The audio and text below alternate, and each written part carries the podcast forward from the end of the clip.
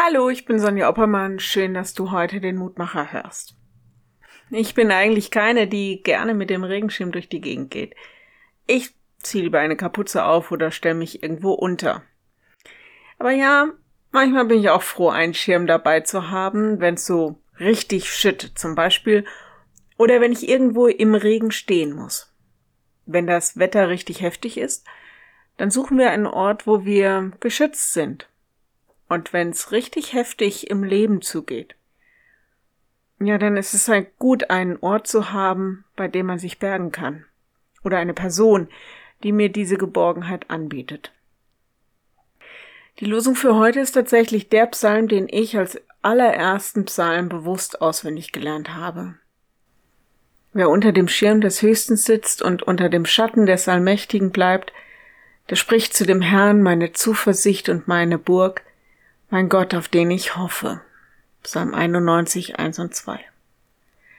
Zuversicht ist einer dieser großen Begriffe, die wir haben, vielleicht gar nicht mehr so oft benutzen, zumindest nicht als Substantiv in unserer Alltagssprache. Es ist das Gegenteil von Angst vor dem Leben und der Welt. Ein Gefühl, vielleicht auch eine Erfahrung, dass am Ende alles gut wird, zu meistern ist. Und Gott sagt, ich will dir diese Zuversicht geben, denn ich stehe dafür ein, dass deine Hoffnung nicht enttäuscht wird und du am Ende das Leben hast. Übrigens, Psalm 91 haben wir vor einem Jahr zu Beginn der Pandemie weltweit immer wieder gebetet. Da habe ich vielleicht manches erst richtig begriffen, denn da heißt es dann ab Vers 3, denn er errettet dich vom Strick des Jägers und von der verderblichen Pest. Er wird dich mit seinen Fittichen decken und Zuflucht wirst du haben unter seinen Flügeln. Seine Wahrheit ist Schirm und Schild, dass du nicht erschrecken musst vor dem Grauen der Nacht, vor den Pfeilen, der des Tages fliegt, vor der Pest, die im Finstern schleicht, vor der Seuche, die am Mittag Verderben bringt. Ich lade dich ein, noch mit mir zu beten.